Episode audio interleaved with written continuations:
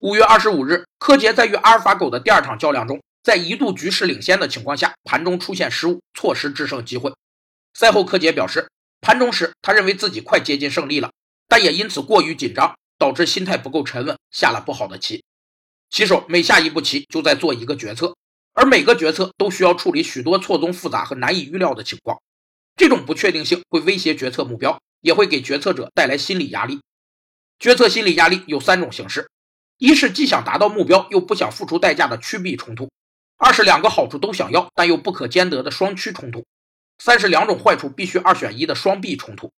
决策心理压力还有三个阶段：第一个是心理压力出现时的惊恐阶段。第二个是心理适应能力逐渐缓解心理压力的抗拒阶段，第三个是适应力消耗殆尽的力竭阶段。情绪和情感是人类的优势，也是劣势。谁能超越情绪和情感的影响，他就成了神，那时他也不再是人类了。